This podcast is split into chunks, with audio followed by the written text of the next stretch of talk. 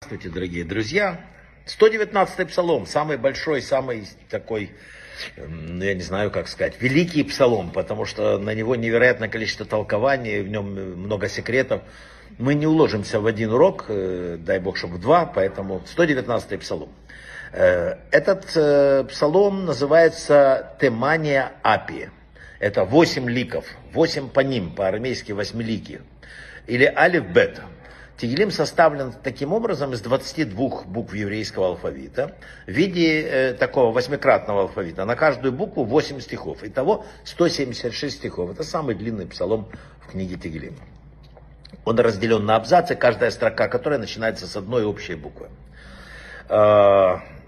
Этот псалом произносят, написано общее, для защиты от э, вреда. Вот когда есть какой-то ущерб, какое-то чувство сложности, это э, именно так и происходит. Еще раз повторю, 119-й псалом э, составлен в порядке еврейского алфавита, и в каждом из 176 стихов этого псалма, кроме одного, упоминаются слова Тора, путь, свидетельство, заповедь, устав, закон, правосудие и слово. Это Ибн Эсра нашел.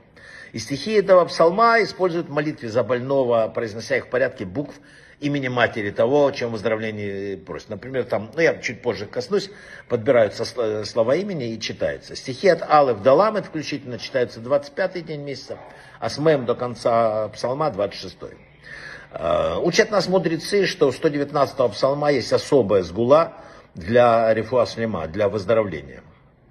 Написали Микабалим древние, что когда человек болеет, нужно э, читать 119 по буквам имени больного и имени его матери. Э, если есть проблема вообще, нужно прочитать э, 119 псалом и, найдя свой псухим вот с именем, э, как бы сосредоточиться на нем. Еще Хазаль э, советует еще один способ исправить э, некоторые вещи. Он читал 119 12 посук, где написано «научи меня законом своим». Это исправляется очень сильно любые сложности, любые проблемы. Чтобы браха не перешла к другому, то есть, проще говоря, от сглаза. 122 э, э, перек, здесь есть 119 псалма, поручить зарабатывая его, читают псалом с э, каваной на этот э, посук.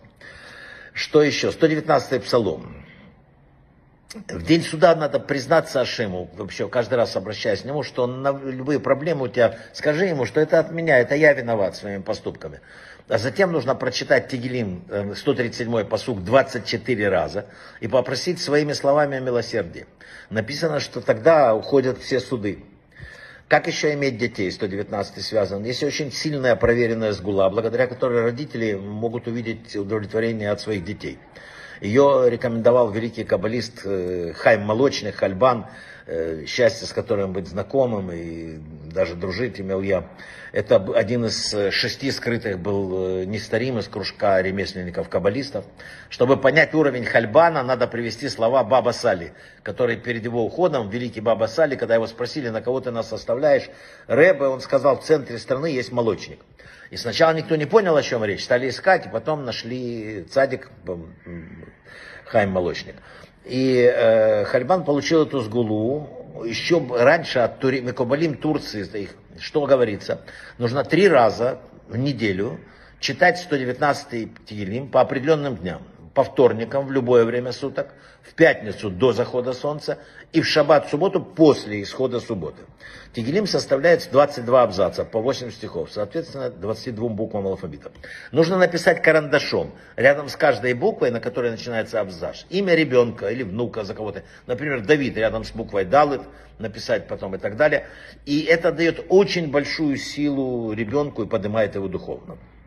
Ну вот я сегодня закончил, а завтра мы с вашего решения начнем уже подробно по, псалм, по псалкам. Брахава от слаха. Очень сильный псалом, очень серьезный псалом. Отнеситесь к нему серьезно. thank you